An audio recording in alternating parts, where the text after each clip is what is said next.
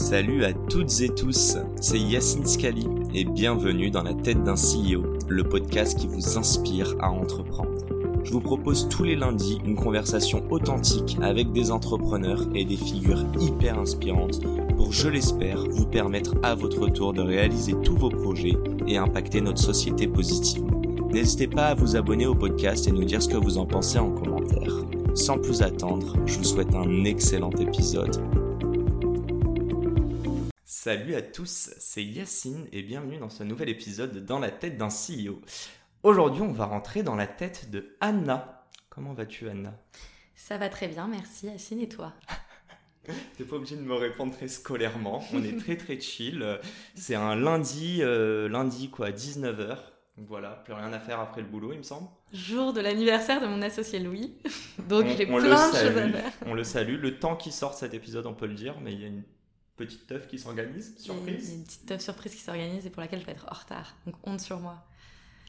Et tu- là, c'est le moment de give back à la communauté. Donc tu vas inspirer des gens à entreprendre et je suis sûr que Louis serait content.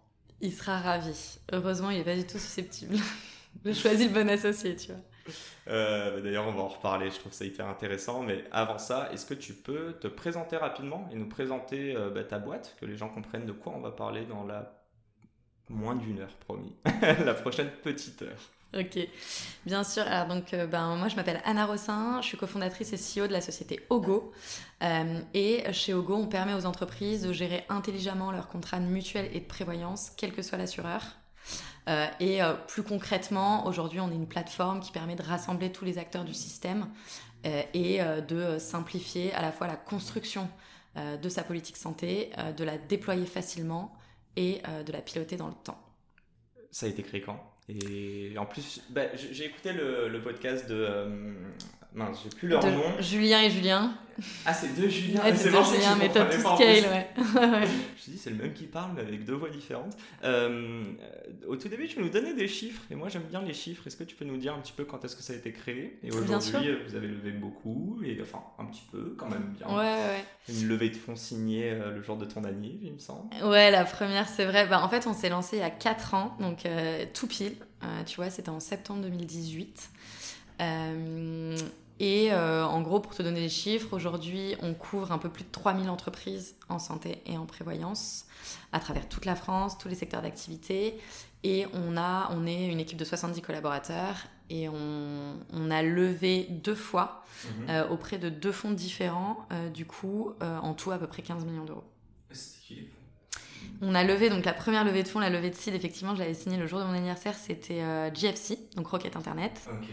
Et euh, la deuxième levée, la série A, on a levé il y a un an avec Partech. Et GFC, mais c'est Partech qui a l'idée le tout. Il y a pire comme fond. Il y a pire, hein, c'est des, super investisseurs.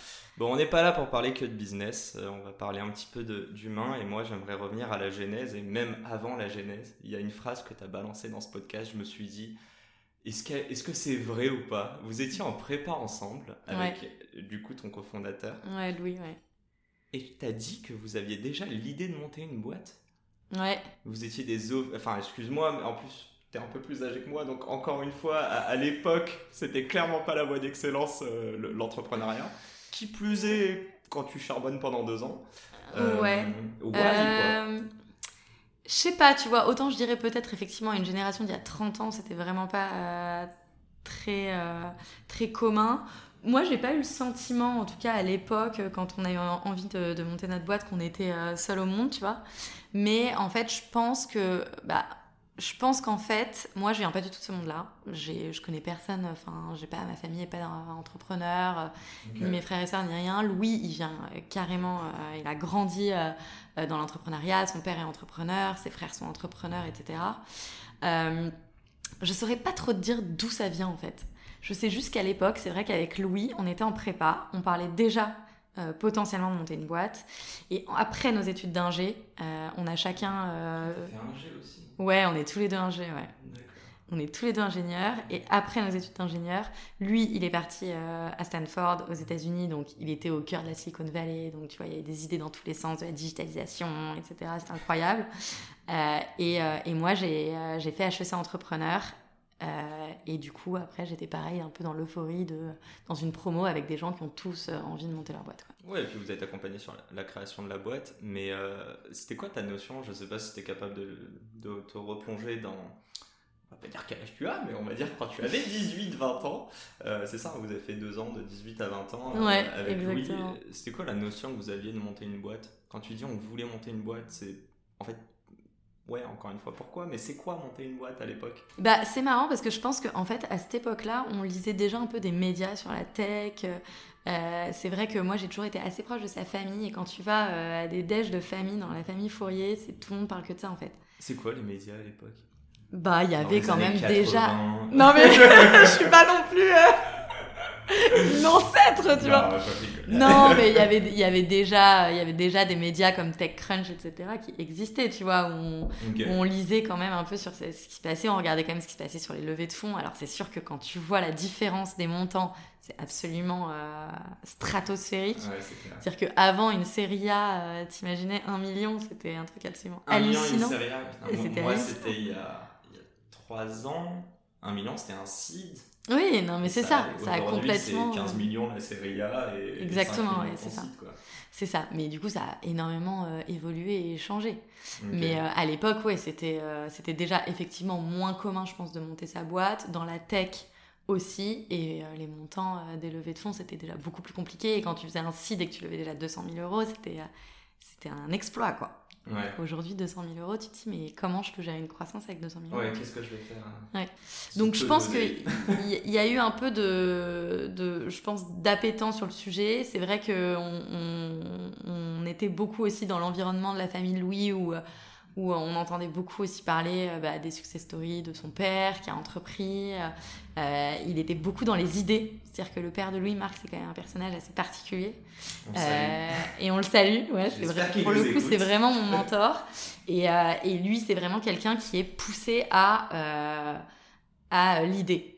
Lui, en fait, il est drivé par l'idée. Donc, en fait, à chaque fois, il va toujours pousser les gens à dire c'est quoi l'idée fabuleuse que tu as eue C'est quoi la dernière idée qui t'est venu, euh, comment est-ce que tu peux craquer tel sujet, etc. Et donc, effectivement, tout tournait un peu, euh, un peu autour de ça. Donc, les déj de famille, c'est euh, qu'est-ce que tu as vu passer la semaine dernière que tu as trouvé incroyable, c'est quoi ta dernière idée et tout. Et tu te sentais à ta place?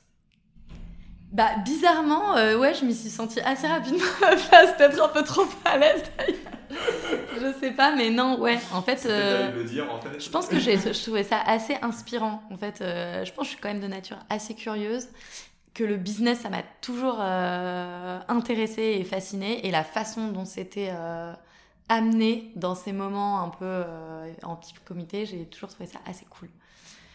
Et en fait, moi, je pense que ce qui me drive dans la vie et ce que j'adore, c'est apprendre des trucs. Donc en fait, à partir du moment où j'ai l'impression que j'apprends quelque chose...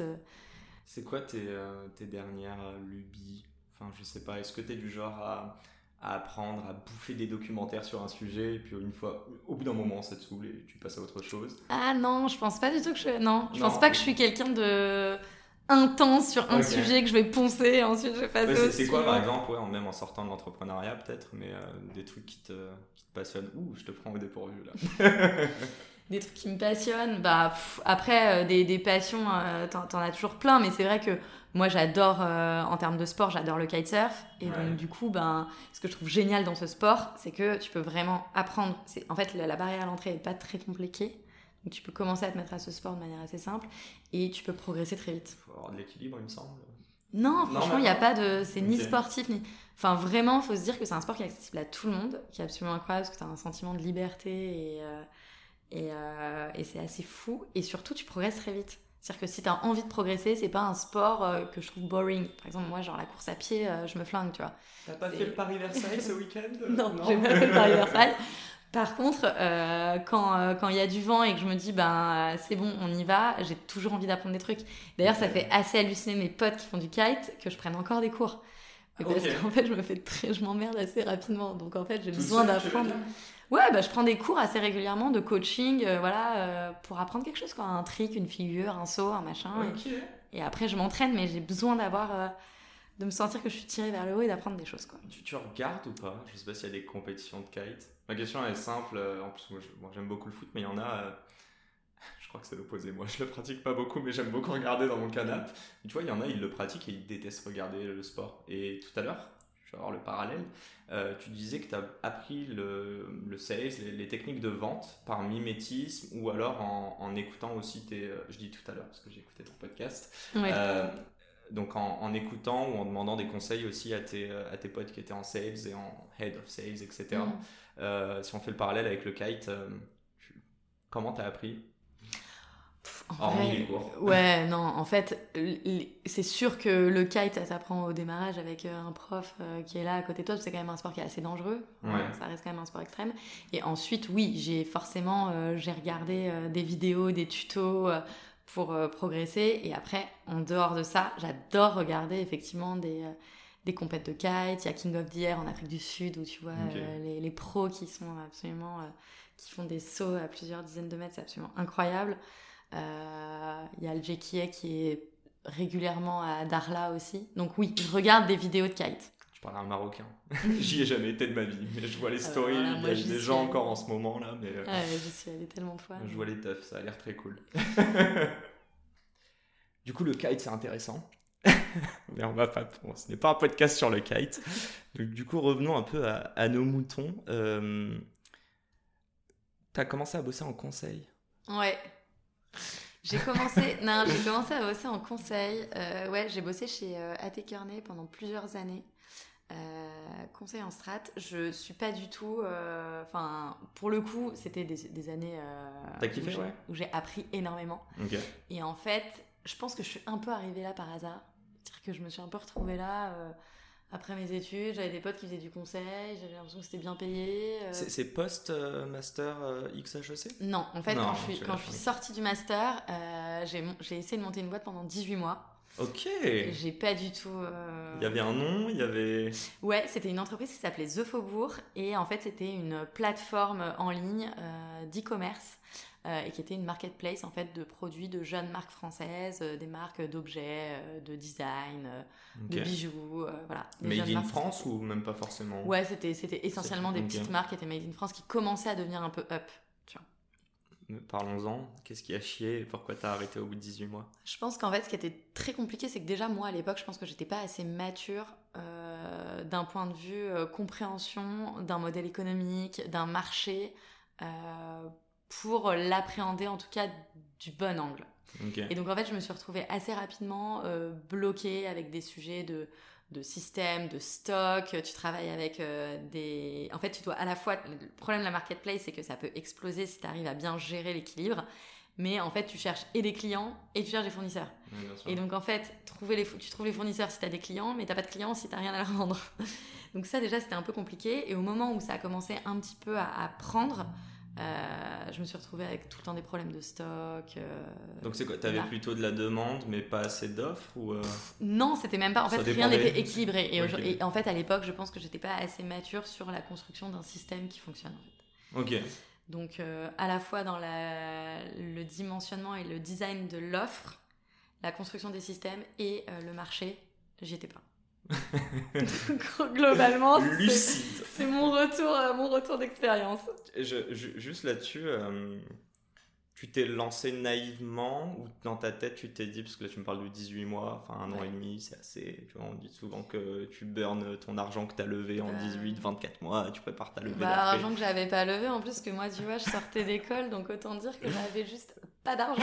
J'en devais plutôt. Ni chômage, ni rien du tout, tu vois. Donc c'était une énorme galère. Et je pense que oui, au bout de 18 mois, quand tu sors de tes études et que tu as essayé quelque chose et que tu sens que tu vas pas réussir à en vivre, en tout cas pas à court terme, forcément tu te poses des questions. Et, effectivement, à ce moment-là, j'avais sortant d'HEC entrepreneur, tu as soit des potes qui entreprennent euh, et qui, ça commence à prendre, soit euh, des potes euh, qui vont bosser dans des boîtes, qui touchent un salaire, et notamment le conseil en strat. Et comme c'est vrai qu'à cette époque-là, quand tu veux monter ta boîte et que tu sais pas exactement en gros dans quel secteur est-ce que tu as vraiment envie d'apprendre comme métier, bah mine de rien, le conseil, c'est un peu la suite de l'école où tu fais pas vraiment de choix, tu apprends sur tous les secteurs d'activité, sur des missions différentes, et donc tu te mhm. dis, bon, bah, on va continuer, et puis je vais, je vais commencer comme ça. C'est quoi les boîtes de tes, euh, de tes anciens potes euh, d'HEC que tu as vu euh, grandir? Peut-être elles se sont arrêtées entre temps. Ah, bah j'étais super. franchement, j'ai des, des, très, très belles success stories ouais, dans ma promo. alors, il y a Pauline qui a fondé Gemio. Mais non. Ouais. Ah, ok, ben, on la salue.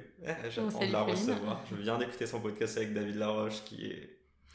Voilà, top of mind, comme on dit, mais incroyable. Pauline euh, avec Gemio, euh, il y a euh, Mathilde qui a monté Front aux États-Unis, quand même une licorne. Mathilde Collin, oui. Mathilde Collin, il y a Idriss et Claire qui ont montré iFlow.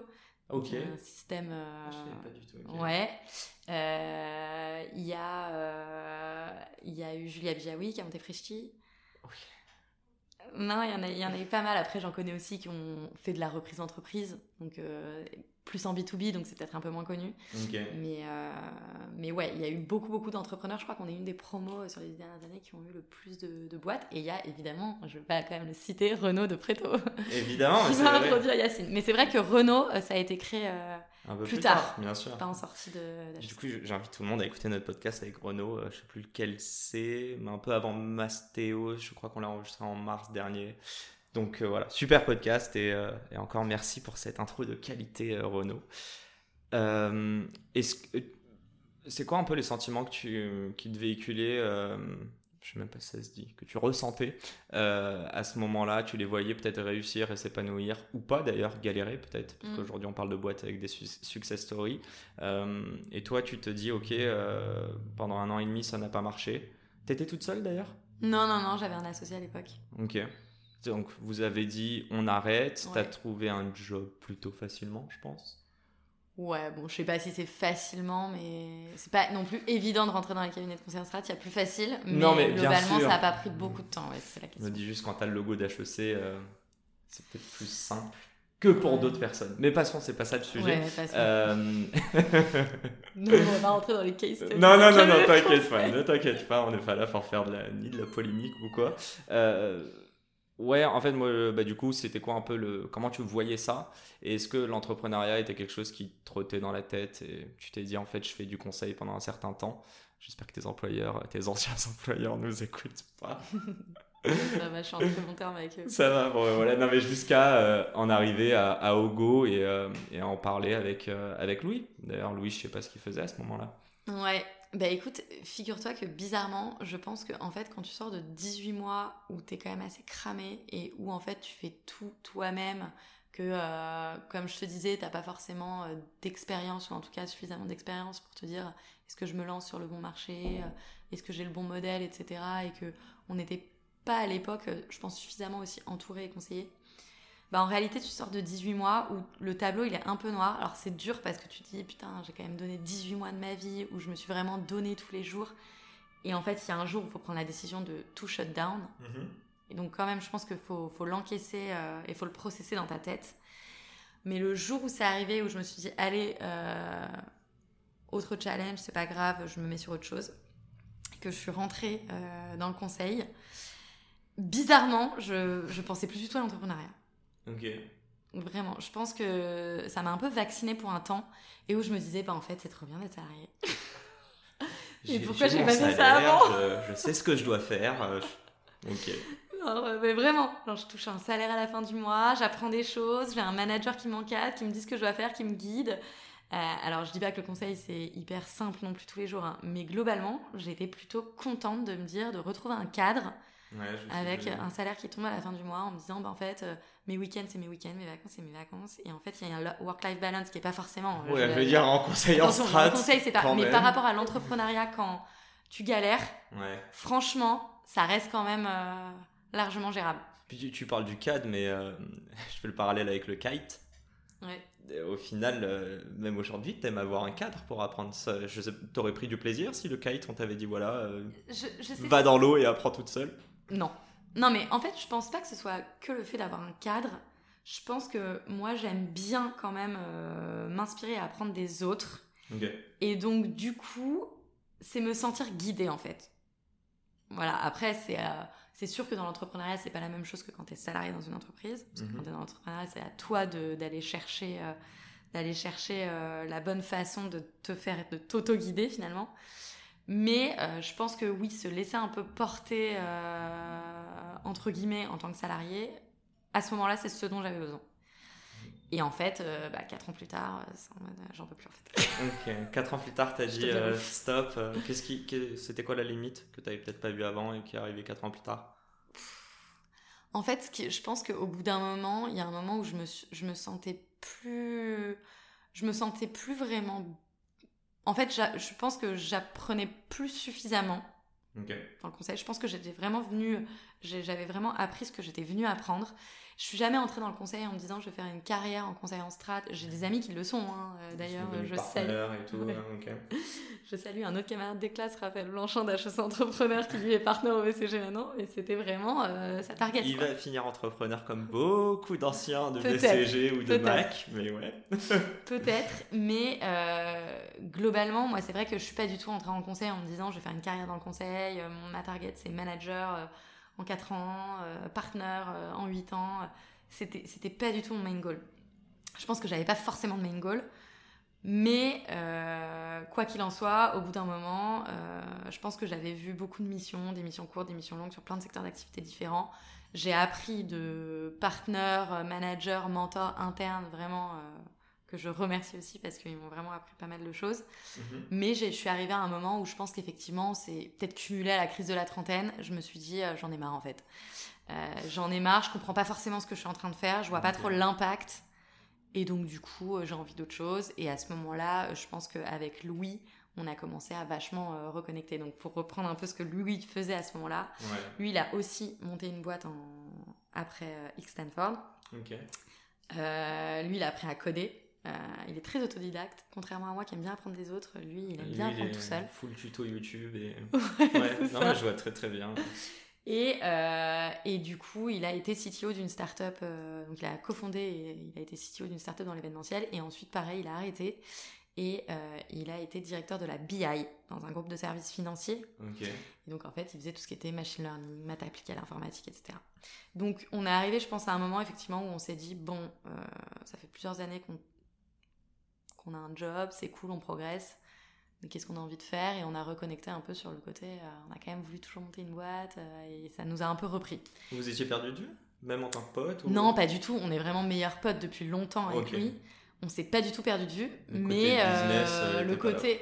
Ouais, enfin, je pense que c'est toujours resté un peu. C'est-à-dire que comme avec lui, on se voyait quand même assez souvent et on a plein de potes en commun et on était très, très potes et très proches.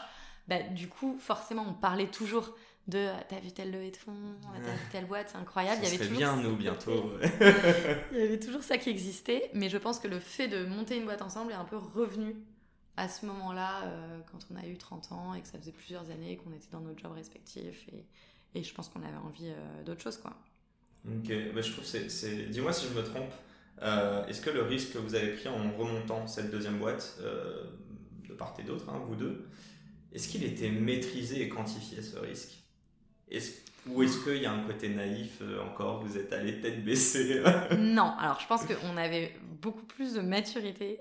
Mais en fait, comment ça s'est passé? Je pense que, en fait, avec Louis, ça faisait déjà plusieurs mois qu'on pensait à des idées.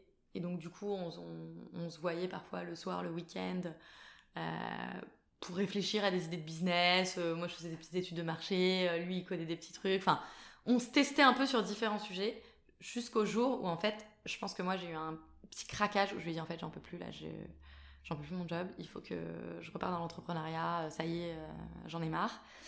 Je pense que lui, ça a été un peu plus long à processer. Donc moi, en fait, c'est vrai que je suis un peu arrivée euh, en, janvier. Je revenais de vacances de Noël et je suis allée dans le bureau de mon boss en lui disant, en fait, je me pars. Et j'ai un peu posé madame comme ça, en disant, je veux, je veux monter ma boîte. Enfin, ça me...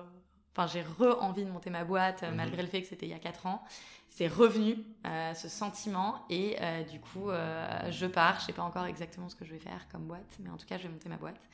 Et Louis je lui avais dit aucune pression oui. entre guillemets. Aucune pression mais tous les soirs je le rappelais je lui envoyais mais, mais t'as trois mois pour te décider. Ouais c'est ça. Non mais voilà. Mais en gros je lui ai pas dit écoute le 1er janvier moi je quitte ma boîte et toi c'est pareil. On y va. C'était plus prends ton temps voilà. Mais je savais qu'il allait il allait y aller je pense que je le connaissais suffisamment pour savoir qu'il allait le faire. Et ça a pris un peu de temps. Hein. Je pense que lui, il a quitté sa boîte peut-être, euh, ouais, peut-être six mois après. Hein. Et t'as fait quoi pendant six mois? T'as itéré Pendant six mois, bah oui, on itérait. Moi, je la, bah, la graine. Mine de rien, du coup, on, effectivement, on itérait. Moi, du coup, Ouais. je bossais vachement sur le côté, je pense, plus études de marché. Et puis après, oui, j'ai aussi un peu, euh, un peu kiffé, quoi. Ouais. Je rencontrais d'autres entrepreneurs, je me renseignais, j'ai voyagé, euh, j'ai fait des trucs. Et puis le jour où il était prêt, bah, on y allait, quoi.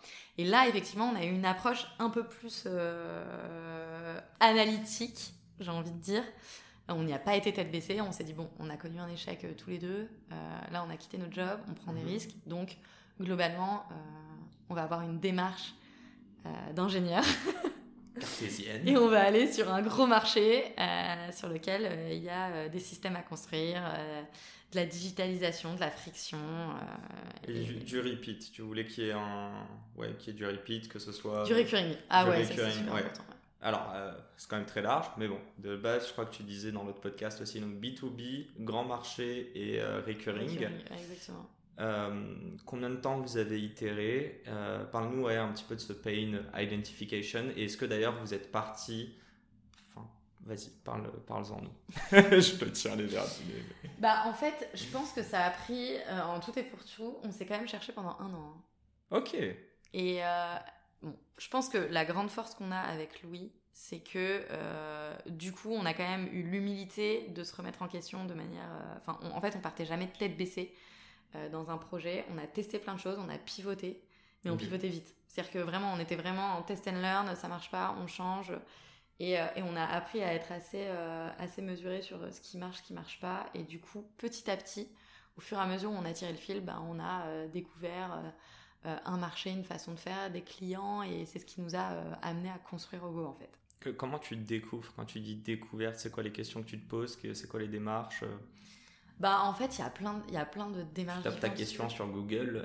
non, non, tu tapes pas ta question sur Google. Je pense que, en fait, je pense que principalement pour comprendre vraiment euh, un marché, en fait, à partir du moment où tu as identifié un marché, Mhm. je pense que la méthode qu'on a eue et à laquelle je crois, après il y a plein de méthodes différentes, c'est euh, tout de suite d'aller voir le client en fait.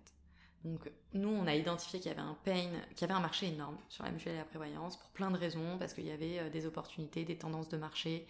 Euh, Aujourd'hui, c'est 34 milliards d'euros en France de cotisation. Euh, c'est un marché qui est obligatoire, donc toutes les entreprises de France doivent souscrire un contrat. Mhm. Euh, donc il y avait déjà ce terrain qui était quand même assez positif et il y avait des tendances, euh, notamment des opportunités qui ont eu lieu sur ce marché, qui, ont, qui, ont, qui était un marché historiquement tenu par les conventions collectives et qui a été ouvert à la concurrence De manière assez récente. Et d'ailleurs, Alan, qui s'est créé euh, quelques années avant nous, euh, je pense a aussi identifié euh, le, Le, besoin. le, besoin, le segment, etc. Donc déjà, on a identifié un marché qui pour nous était énorme et sur lequel il y avait des tendances et des opportunités, donc un timing qui était le bon. Et ensuite, la deuxième étape, c'était de se dire, ok, euh, globalement sur ce marché, bon bah, il y a un marché, il y a de la valeur, euh, comment il se répartit Déjà cette valeur, comment elle se répartit entre bah, il y a des assureurs, euh, il y a des courtiers qui distribuent le contrat, donc l'assureur qui porte le risque, le courtier il distribue, et euh, il y a le gestionnaire qui gère les flux financiers. Donc nous, on a un peu mappé ce marché en se disant comment se répartit la valeur, donc où on va en fait. Mhm. Donc en fait, tu fais un peu ta Il est matrice où le, analytique. le trou dans la raquette Il est où le trou dans la raquette en fait Et du coup, où on va, c'était assez simple, c'est qu'on a été interroger des clients. Donc en fait, on est allé parler à des chefs d'entreprise de tous les secteurs confondus, de différentes tailles, Mhm. euh, dans toute la France, et on s'est rendu compte euh, assez rapidement que effectivement, bah, les, les entreprises, elles étaient, elles comprenaient rien. Il y avait beaucoup d'opacité, beaucoup de délais, euh, de paperasse, de friction, une expérience client qui est déceptive, des process dans tous les sens, multitude d'acteurs. Et en fait, un geste qui est tout simple de se dire, bah, un salarié doit aller chez le médecin pour se faire rembourser euh, un soin. Mhm. En fait, derrière, c'est euh, des dizaines d'interlocuteurs et d'intermédiaires qui doivent être impactés dans la chaîne. Et donc, on s'est dit, oula, oula, on a touché du doigt un truc sur lequel euh, il il y a un sujet, quoi. C'est quoi la, la métrique? Enfin, je peux parler de ROI. En fait, t'en parlais, je sais plus exactement ce que c'est, mais euh, vous avez réussi à signer vos premiers clients en fonction de- des personnes que vous avez reach out. Vous avez eu un taux de conversion assez énorme. Ouais, Tu, tu peux nous en parler un petit peu et Ouais. te dire, euh, ouais, bah, ouais. en fait, c'était que, good. juste que, que j'explique, euh, c'est super cool euh, des gens qui disent ouais, euh, même je serais prêt à payer ça, mais tant que t'as pas la couleur de l'argent, Ouais. euh, Bien y sûr, y a tu rien vas qui est parler aux pour clients, ils vont quoi. te dire leur pain, mais est-ce que demain ils sont réellement prêts à t'acheter le produit? Et, euh, et d'ailleurs, quel produit? Parce qu'il faut le designer aussi le produit. aussi. Mais en fait, ce qui s'est passé, c'est que une, euh, enfin, ce qu'on a découvert en faisant un peu ces interviews clients, c'est euh, c'est surtout que les experts comptables jouaient un rôle assez majeur dans le sujet et qu'en fait, souvent, ils te disaient, bah, c'est mon expert comptable qui m'a aidé à mettre en place ma politique de mutuelle et prévoyance. Ou c'est mon expert comptable qui m'a poussé euh, une offre de mutuelle et prévoyance ou qui m'a présenté un courtier, etc. Donc du coup, très rapidement, on s'est dit, oula, les experts comptables, ils ont quand même un, rôle, enfin, ils font pas du tout partie de la valeur de ce marché, mais par contre, ils ont un rôle de précurseur qui est assez mm. dingue. De prescripteur, pardon. Et donc du coup, on est allé voir les experts comptables. On a essayé de comprendre comment ils fonctionnaient et comment ils intervenaient en fait dans ce sujet de euh, mutuelle et prévoyance. nous, on voyait pas trop au début le lien. J'aurais plus vu ça côté HR ou. Euh, ouais, mais en fait, euh, ce qui se passe, c'est que les experts comptables, souvent, c'est eux qui, au-delà de faire de la comptabilité, ils font de la paye. Et donc en fait, la paye, ça reste une cotisation sociale et une obligation URSAF de mettre en place la mutuelle à prévoyance. Et donc en fait, quand ils ont une entreprise qui recrute le premier collaborateur, et eh ben c'est eux qui sont au courant parce que du coup, bah faut créer le contrat de travail, faut l'intégrer en paye, il faut euh, paramétrer la paye en fonction. Et donc c'est là qu'en fait le cabinet comptable va dire, il euh, faut mettre en place la mutuelle à prévoyance, c'est obligatoire.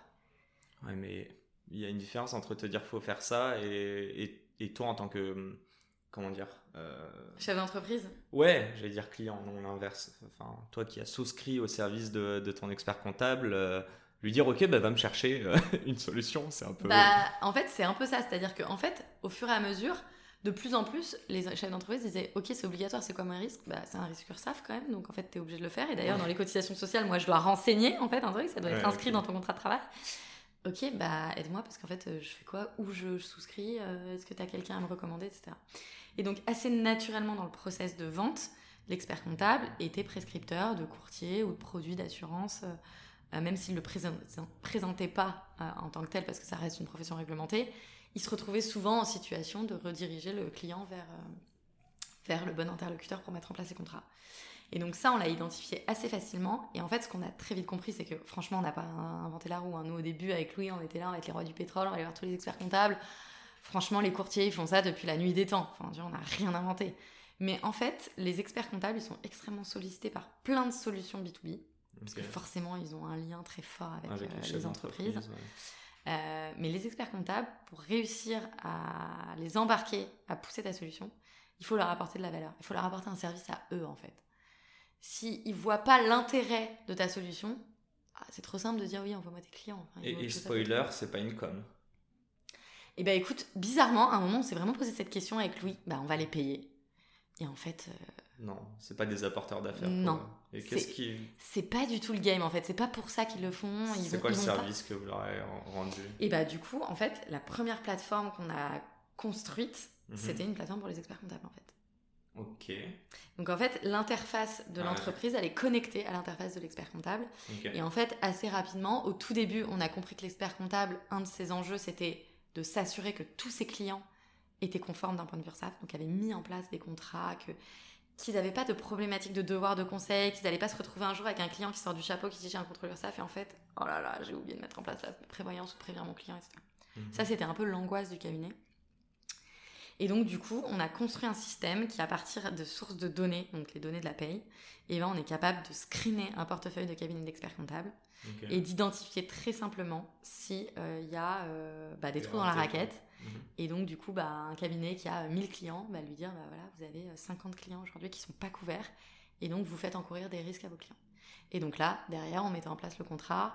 Et effectivement, bah, le cabinet comptable avait son interface où il pouvait récupérer les informations pour paramétrer la paye, tous les outils de gestion, etc., qui vont bien pour que lui, ça lui simplifie sa vie.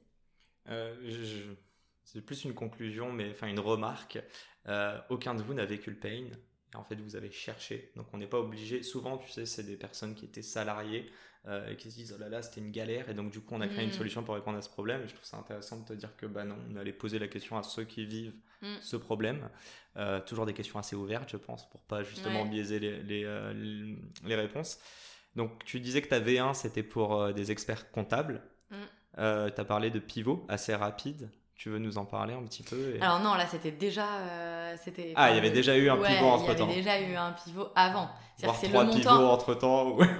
non mais franchement, il y en a eu plein. Je ça change d'avis tous les jours. Franchement, le, tu vois, dans le lean, on parle de right the first time. Je pense que dans l'entrepreneuriat, c'est très compliqué d'avoir juste du premier coup, tu vois. On va parler de lean juste après. Mais vas-y, du coup, je suis quand même très curieux de comprendre un petit peu les, les pivots et, euh, juste que les gens recomprennent, même si tu me l'as expliqué au tout début. Euh, Ogo, c'est quoi aujourd'hui exactement, du coup? Ouais, et ben écoute, au tout début, en fait, quand on a commencé à, créer Ogo, enfin à créer euh, notre boîte ensemble, c'était pas Ogo d'ailleurs, le, premier, euh, projet qu'on a lancé ensemble, ça s'appelait Bankizy.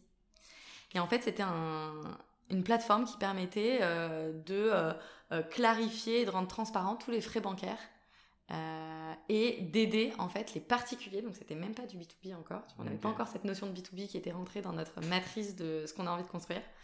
Euh, c'était du B2C et donc d'aider en fait les particuliers à euh, trouver la bonne banque, comprendre les frais bancaires et les aider à souscrire à la banque. De manière simple, digitalisée, fluide. Et, et d'ailleurs, Bankizy, c'est comme ça, c'est comme ça qu'est venu le pingouin. Tu vois, notre logo, c'est un ah pingouin. et en fait, ça venait de banquise. C'est vrai qu'il est partout dans, le, dans les bureaux. Il est partout dans les bureaux, ce pingouin. et, euh, et, on l'a gardé, voilà. Il, il, a tenu, il a tenu le choc des pivots. Ouais, c'est ça. c'est la seule chose qu'on a gardée depuis le début. Et du coup, en fait, bon, euh, franchement, je te cache des. Enfin, je te, je te, passe des anecdotes quand même assez hallucinantes. Mais balance Mais balance C'est toi qui es prise par un anniversaire, moi ça va. Hein. non, mais il y, y, a eu des moments qui étaient quand même assez fun et où on a, on a je pense qu'on a limite failli finir en tôle avec Louis sur le sujet de Banquizy. Euh, mais franchement, je t'en parlerai en off. ok, avec grand plaisir. Mais euh, on, a été, on a été très couillus euh, sur, euh, sur le sujet et, et, et c'est assez marrant parce qu'en fait, on a trouvé une faille dans le système qui fait qu'en fait, très rapidement, on s'est retrouvé en une semaine avec 3000 comptes bancaires qui ont été ouverts. Et en fait, on était nous deux avec un dev et, et un un, de nos premiers stagiaires, enfin notre premier stagiaire, donc on était tous les quatre euh, dans un incubateur à chercher notre MVP, et en fait on est arrivé un matin en se disant qu'est-ce qui s'est passé, et en fait bon bref. Vous êtes allé un peu au bluff? Vous vous êtes fait dépasser un peu par. Euh, on s'est fait dépasser par le truc en fait. Je pense qu'il y a des sujets qu'on n'avait pas en tête. Et en fait on a, on a craqué une faille euh, dans le système qui fait qu'on a débloqué un nombre, enfin on a eu une, un, flux de leads entrants absolument pas payant en plus, ouais, complètement démesuré. Euh, et, du coup, on est devenu euh, dans le top, enfin, on est passé dans le top 3 des apporteurs d'affaires. Tu, tu peux pas nous euh, dire sur quel En Europe, quoi. Tu peux pas. Non, ok, c'est pas grave. On verra, on verra plus tard. et du coup, le, pivot, déjà. Donc là, on s'est dit, bon, on va peut-être pas non plus finir en prison. Donc on a décidé pivot numéro 1. et donc là, ensuite, on s'est positionné sur le B2B en se disant, en fait, le B2B, ça reste quand même un une cible de persona en fait qui nous intéressait euh, qui nous intéressait un peu plus et donc on s'est dit bah on va commencer à aider les entreprises à trouver leurs prestataires ce qui est compliqué c'est quand tu montes ta boîte bah, en fait tu sais jamais effectivement bah, quelle assurance je dois mettre en place c'est quoi mes obligations légales euh, comment je je sais pas je crée mes statuts euh, au greffe comment je choisis ma banque etc donc il y avait quand même toujours cette notion de je t'aide à trouver tes partenaires mhm. mais plus dans la notion d'entrepreneuriat et en fait assez rapidement on s'est rendu compte que bon, déjà il y avait plein de concurrents sur des verticales différentes qu'il n'y euh, avait pas un marché qui était si grand que ça, c'était difficile à pricer. En fait, tu devenais un espèce d'apporteur de lead, mais c'était pas non plus, euh, tu créais pas de la valeur non plus, euh, tu vois, exponentielle, tu captais pas, en tout cas, le client. Pas de stickiness. Ouais, il n'y avait pas de stickiness, exactement. En fait, tu revendais du lead. Et donc, il n'y avait pas cette notion de recurring. Et donc là, on s'est dit, non, mais franchement, il y a un problème dans notre modèle. Et euh, c'est là qu'on s'est dit, on va regarder du coup l'assurance, parce que c'était le seul des produits qu'on avait identifié qui euh, proposait du recurring. Et là, on a regardé les différents marchés et les produits d'assurance au, au sens B2B et entreprise. Et la mutuelle et la prévoyance, ça restait un des segments de marché qui était le moins bien adressé et le plus gros, euh, le plus gros marché en ah, France. Alan existait à ce moment-là? Alan existait depuis 2-3 ans, ouais. Donc pas autant de bruit il faisait pas autant de bruit qu'aujourd'hui. Bah, franchement, ah, nous on a, si, si, nous on connaissait Alan, mais euh, et en fait, je pense qu'à la base, le constat initial, il était le même, c'est de se dire, bah en fait, il y a plein de frictions, il y a une expérience client qui est euh, franchement pas ouf, et euh, du coup, bah en fait, on va, on va venir disrupter, j'aime pas trop ce terme, ce marché, mais mais je pense que Alan, eux, ils ont décidé de se positionner sur un, ouais, sur l'assurance en tant que telle et de porter le risque. Là où nous, en identifiant un peu la répartition de la valeur, on s'est dit, bah, en fait, les assureurs, ce qu'ils savent faire, c'est porter le risque. Ce qu'ils savent pas faire, c'est offrir une expérience client qui est cool. Donc vous êtes un, relais. Vous bossez avec Alan? On bosse pas avec Alan parce que Alan du coup a décidé d'intégrer toute la chaîne de valeur. Donc depuis oui, la prise non, de c'est vrai, je te dis ça, je, suis chez Alan, chez Alan, chez Alan, passons. Et euh, mais du coup on en parlera avec Jean-Charles plus tard. J'ai quand même une, euh, oui non, mini question là-dessus. Euh, tu nous parles de ces déjà trois pivots. Ça prend combien de temps En fait, plus sérieusement, entre le premier flag, donc le premier, le premier, première alarme, première sonnette et le moment où vous vous installez, j'imagine avec Louis, au moins, même pas la réflexion, mais vraiment la, décision de se dire, ok, on va voir autre chose. Ah, combien de temps tu te dis, euh, je pivote ou je pivote pas? Bah en fait c'était assez par rapport à ce que je t'ai dit en fait il y a eu deux vrais pivots du coup il y a eu le pivot de Easy à la partie enfin B2C à B2B et ensuite vraiment le focus sur l'assurance donc il y a eu deux gros pivots je pense que le, le, premier en fait comme on a eu tout de suite une très forte croissance qu'on n'a pas trop suggéré il s'est assez fait naturellement quand on a compris qu'on n'était pas trop dans la oui, légalité. Non, oui. donc, si tu veux, je pense que ça a. Il y a un aspect légal dedans qui fait. Il y a eu un aspect légal. Donc en fait, si tu veux, je pense C'est la loi qui nous a fait pivoter. C'était peut-être six mois, tu vois. Ok. Donc on se rend compte que là, il, il fallait qu'on change de modèle. Et ensuite, euh, je pense que ça a duré trois mois à peu près avant qu'on se dise, ok, non, là, euh, là, il faut qu'on pivote. Et quand on a pivoté sur Ogo, au début, c'est vraiment, je te dis, c'est après, c'est de l'itération. C'est-à-dire qu'on a, des, on a commencé à parler à des entreprises sur l'assurance, ensuite, on a rencontré des experts comptables. Tout ça, ça prend quand même un peu de temps avant de te dire comment je vais designer une solution et un produit qui va y répondre. Et ensuite, la vérité, c'est que nous, avec Louis, on est très pragmatique. Donc, c'est, on construit euh, le minimum requis euh, du produit. Ensuite, on essaie de le vendre et en fait, on voit si ça prend. Si ça avait pas pris, probablement que voilà, on se serait posé Le fameux MVP, quoi. Exactement. Et ça, ça a pris, je pense, la première rencontre avec euh, des dirigeants d'entreprise et des experts comptables qui ont dû avoir lieu en juin-juillet. Et en fait, euh, le moment où on s'est vraiment dit euh, c'est ouf, on a eu un, on a vraiment vendu beaucoup de contrats pour les peu de moyens qu'on y a mis. Il a dû se passer ouais 4-5 mois. Donc quoi, Q1 de l'année d'après? Non, je pense que c'était ouais, avant même. Ouais, je te dis, je pense que c'était en juin, on a commencé à parler à nos clients. En juillet, tu as entendu dans le dernier podcast, donc du coup, on a, on a craqué le sujet de la DSN et donc du coup des, des données avec, euh, qui provenaient des experts comptables. Et on a commencé à appeler les clients des experts comptables en septembre. Septembre-octobre, c'était le moment où c'est une saisonnalité assez forte dans notre business. Donc il faut closer beaucoup de deals fin octobre parce que tu avais des, des réglementations qui faisaient que tu pouvais changer de contrat qu'à ce moment-là. Ce qui n'est plus le cas, c'est ça Ce qui n'est plus le cas pour la mutuelle, ouais. C'est toujours le cas pour la prévoyance. Donc ça reste une saisonnalité hyper forte. Et donc en fait, le dernier quarter de l'année, c'est euh, quand même une grosse partie, euh, une grosse partie des chiffres, quoi. Donc voilà, donc c'est en octobre où on s'est dit, euh, ouais, là, y a, on a un truc de ouf. Donc remise en question perpétuelle, et, et d'ailleurs, enfin, je te pose la question comme ça, mais tu serais choqué si on regarde dans trois ans et que je te dis que tu as fait un pivot?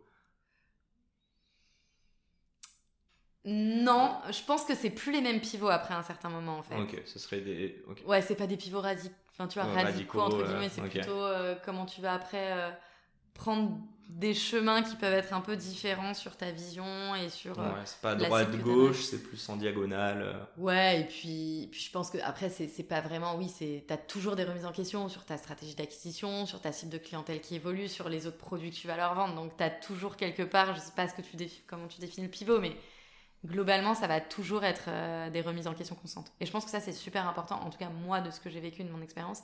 Avec Louis, je pense que ce qui marche très bien euh, entre nous deux, c'est qu'on est, euh, on est très respectueux de l'un envers l'autre et je pense qu'on a vraiment beaucoup d'humilité.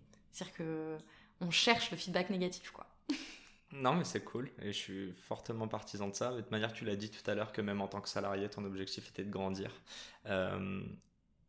ça fait 43 minutes, mais j'ai quand même envie de prendre ne serait-ce que même 2-3 minutes s'il y a une chose dont on voulait parler. On a parlé dans le call de, d'intro. Ouais. Euh, c'est le lean management. Et, mais d'ailleurs, c'est une très bonne intro parce qu'au final, euh, tu es en train de me dire que. Alors, je sais pas, est-ce que tu l'as installé toute seule ou est-ce que tu as fait appel à des personnes externes ou comment tu t'es renseigné en fait sur cette D'ailleurs, tu vas nous expliquer ce que c'est. Ce que c'est que le lean. voilà, mais euh, ouais, il y a ce côté, encore une fois, de tout remettre en question et essayer de. Euh, bah, je pense que ça fait partie de la culture d'entreprise. Et après, première, j'arrête de t'embêter, tu vas, tu vas pouvoir souhaiter joyeux anniversaire à, Louis. À Louis. Alors en fait, le lean, euh, déjà c'est marrant parce que le lean, j'avais déjà entendu parler du lean, Six Sigma, ceinture black belt, machin, alors c'est pas du tout ça. nous on n'y est pas du tout. C'est pas du tout le lean que nous on connaît, tu vois. Euh, donc en fait, nous, le lean management, c'est vraiment euh, comment, comme, en fait, c'est une pratique. Donc mhm. déjà, c'est absolument pas théorique, il faut vraiment le, le, vivre et le pratiquer au quotidien. Et c'est en fait embarquer tes équipes dans un objectif commun qui est ben, offrir un service de qualité à ton client ça paraît un peu bateau quand tu dis comme ça, mais en fait c'est basé sur des, euh, des piliers fondamentaux qui sont euh, la progression de tes équipes, euh, le lead time, combien de temps tu mets à répondre à une demande client et la qualité. Et donc du coup, comment tu construis des systèmes qui te permettent de répondre en fait à ces, à ces trois sujets qui, derrière dans l'intérêt, qui est derrière dans l'intérêt du, du client. Et donc, les, gros, euh, les, grosses entreprises connues qui sont très très forts en lean, c'est évidemment Toyota, puisque ça, ils ont été à la base euh, du lean management. Euh, c'est Amazon, c'est Zara, tu vois, c'est des ah, entreprises qui font beaucoup de, beaucoup de lean. Et en fait, comment on en est venu à ça? En fait, les premiers business angels qui ont investi chez nous, donc c'est euh, Benoît euh, qui a monté M33, le studio de Théodo, euh, et le startup studio, du coup en tech, qui lui est très, très impliqué dans la communauté Lean et du coup qui en fait depuis très longtemps. Et c'est globalement vraiment des machines de guerre en ligne chez Théodo. donc Benoît, c'est un des premiers à avoir investi chez nous autour de Seed.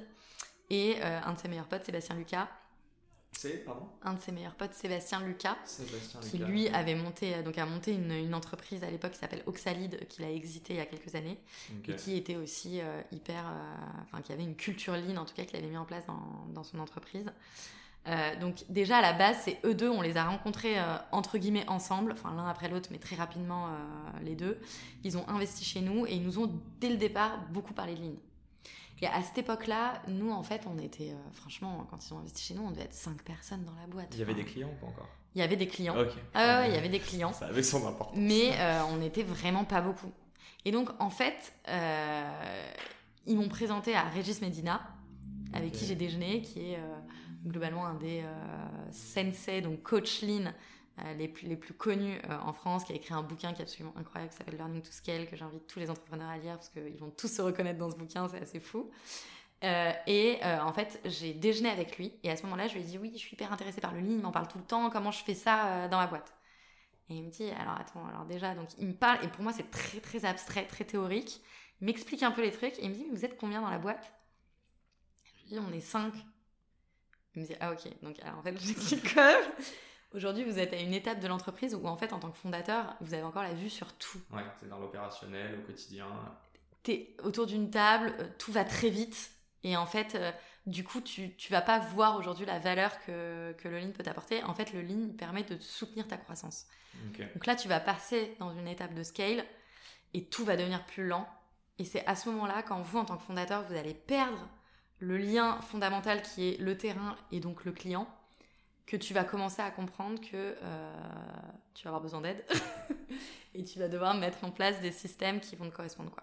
c'est vraiment des remontées terrain versus vous avoir une vision un peu plus macro et être, prendre un peu plus En fait, c'est justement comment le dirigeant euh, de l'entreprise, qui ensuite il y a évidemment des head-off, des middle managers, des nouveaux qui arrivent, et comment en fait, bah, globalement, ce qui se passe et pourquoi ça ralentit, la croissance ralentit euh, l'efficacité de ta boîte, c'est que bah, en fait, les nouveaux, ils font les mêmes erreurs, tout prend plus de temps, euh, la liste de, la roadmap produit s'alourdit, euh, euh, tu itères moins vite, la communication entre équipes est plus compliquée, il y a des frictions, des interfaces de team et tout.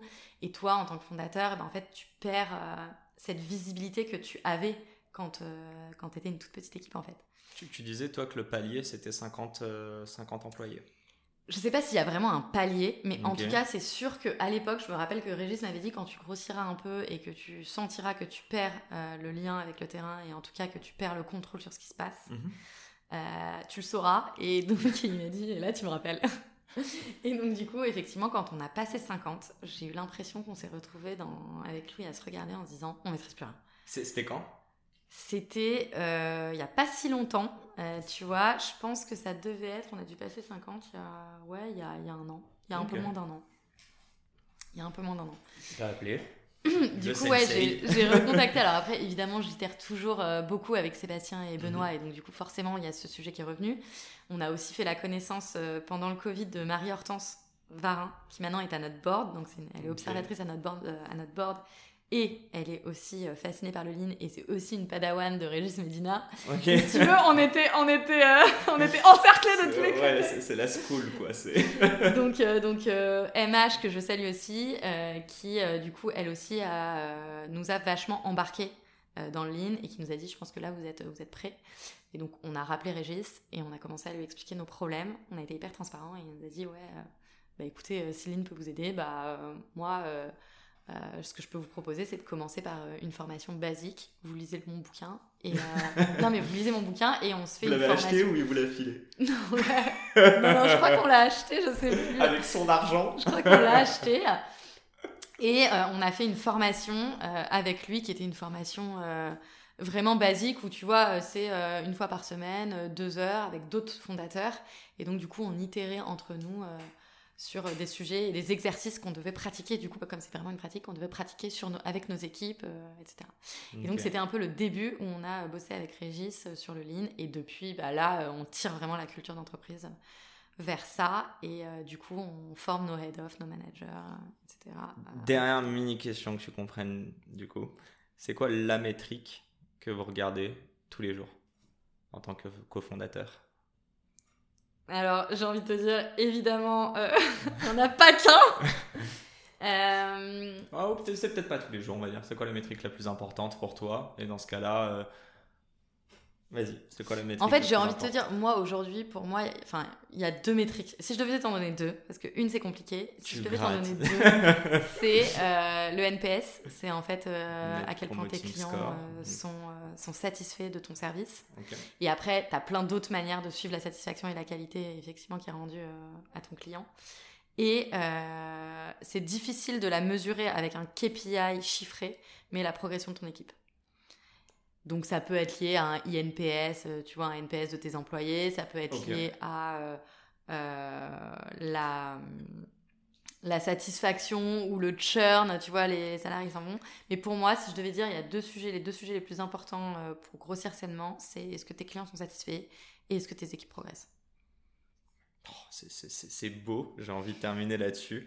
Bon, on va quand même je pense, filmer deux questions. T'as de la chance. Hein. Je sais que t'aimes pas ces dernières questions. On va les filmer très rapidement. Et après, je te laisse. Ok, vas-y, on y va. Ma première question pour toi, Anna. Euh, et merci en tout cas d'être restée avec moi aussi tard. Euh, question très simple. Qu'est-ce que l'entrepreneuriat pour toi, si tu pouvais l'associer à un mot ou un groupe de mots et pourquoi? Euh, ouais, bah justement, on en parlait tout à l'heure. Et euh, du coup, ouais, ce que je pense, c'est que l'entrepreneuriat aujourd'hui, c'est un peu bateau, mais c'est vraiment une aventure. Et je pense que c'est une aventure pour plusieurs raisons. Parce que, en fait, tu te retrouves dans. Tu te retrouves embourbé dans un truc où, en fait, tu as l'impression que tu peux pas trop en sortir. Et à la fois, tu prends des risques. Tu sais jamais trop ce qui est fait demain. Donc, tu pars un peu à l'aveugle. Et ton job, en fait, il change tout le temps. C'est-à-dire qu'au moment des différentes phases de ta boîte, euh, ton job n'a rien à voir. Donc je pense que si je devais dire un mot, ce serait l'aventure. Et si je devais compléter, ce serait il euh, faut avoir des convictions hyper fortes et il faut avoir euh, de la résilience. Très clair. C'est quoi euh, ce qui te fait le plus kiffer au quotidien chez Ogo, dans ton job? Ce qui me fait le plus kiffer? Alors déjà, bon, moi, au-delà du fait que j'adore la vente, hein, donc tout ce qui est sales, etc., j'adore. Chose que j'avais jamais fait avant. Ce que j'avais jamais fait avant de, de monter ma boîte. Mais je pense que ce qui me fait le plus kiffer, c'est de faire progresser les équipes. En fait, moi, ce que j'adore, c'est euh, trouver euh, un challenge dans n'importe quelle team, que ce soit la team euh, opération, la team sales, la team prospection SDR, et me dire, ok, là, il y a un problème ici, je l'ai vu, donc il y a un challenge, je prends la team ou une personne de la team et on va craquer ce truc ensemble. Et sentir qu'il progresse. Je pense que ça, c'est vraiment cool. Est-ce que tu devines ma deuxième question? Enfin, ma troisième. Alors, c'est quoi ta troisième question? Qu'est-ce qui te fait chier, du coup? Ce qui me fait chier. ce qui me fait chier, c'est ouais, c'est l'administratif. Euh, c'est. Ouais, c'est la, c'est la lenteur. la gestion de la mutuelle. non, pas ça, parce que tu vois, on, est très, on la gère très bien. Non, quand je parle d'administratif, c'est tous les côtés un peu. Euh, Ouais, obligatoire, réglementaire, euh, process, ralentissement, en fait. Euh, voilà. Si, je, dirais pas que ça me fait chier au quotidien, mais je dirais que de manière générale, je suis un peu nostalgique du moment où tout allait très vite. C'est ma dernière question, promis. Je crois que je l'ai dit trois fois. Vas-y, dis-moi. Euh, j'aimerais savoir, en fait, c'est quoi pour toi l'art de bien s'entourer? Et, et, si tu veux nous dire, d'ailleurs, c'est qui la, la la personne dont tu aimerais t'entourer ou alors dont tu t'es déjà entouré, euh, qui t'a énormément apporté toi, comme Louis, peut-être dans vos rôles de cofondateur de la boîte? bah, C'est un peu ce que je te disais tout à l'heure, c'est que je pense que contrairement à Louis, moi j'ai vachement besoin d'interagir avec, euh, avec euh, soit des... Donc les équipes, j'adore parce que c'est les faire progresser, mais après j'ai besoin d'interagir avec des pairs, donc j'ai beaucoup beaucoup d'amis entrepreneurs et en tout cas je me construis un gros réseau d'entrepreneurs pour apprendre des autres. Et après, au-dessus de toi, c'est euh, je, tu te crées un peu tes mentors qui bah, l'ont déjà fait avant toi ou t'aident à progresser. Euh, et donc, du coup, passer du temps aussi avec au-dessus, à côté et en dessous, en fait. C'est un peu comment tu rééquilibres la balance et comment tu y arrives. je pense que en vrai, je sais pas s'il y a l'art de bien s'entourer, mais c'est quoi en fait tu, Ça t'apporte quoi juste? En plus, tu en parles à tous les niveaux du coup. C'est quoi Qu'est-ce que ça t'apporte concrètement? De bien m'entourer? Ouais. Ah bah, moi si je m'entoure bien, je progresse, donc je fais progresser la boîte. Je progresse, je fais progresser mes équipes, donc globalement ça fait progresser l'entreprise. C'est bon alors, j'arrête de t'embêter. Non, je rigole. Un grand merci en tout cas pour cette conversation. As-tu pris du plaisir? C'était super sympa, Yacine. Super. Et toi? Mais moi, j'ai grave pris du plaisir, comme toujours. On rigole. Et puis, on va aller manger un bout. Donc, euh, voilà, nickel. Bon, un grand merci, Anna, pour euh, ces 56 minutes. Et euh, ben, je te dis à bientôt. Passe une bonne soirée. embrasse Louis et souhaite-lui un très joyeux anniversaire. Et, et, à mes auditeurs, merci de nous avoir suivis. Et à la semaine prochaine pour un nouvel épisode. Merci beaucoup. Ciao. Et c'est la fin de cet épisode. Si cet épisode vous a plu, n'hésitez pas à nous soutenir en nous mettant 5 étoiles sur les plateformes, en vous abonnant évidemment et en nous laissant des commentaires. C'est très important et ça fait toujours plaisir. Hâte de vous retrouver la semaine prochaine.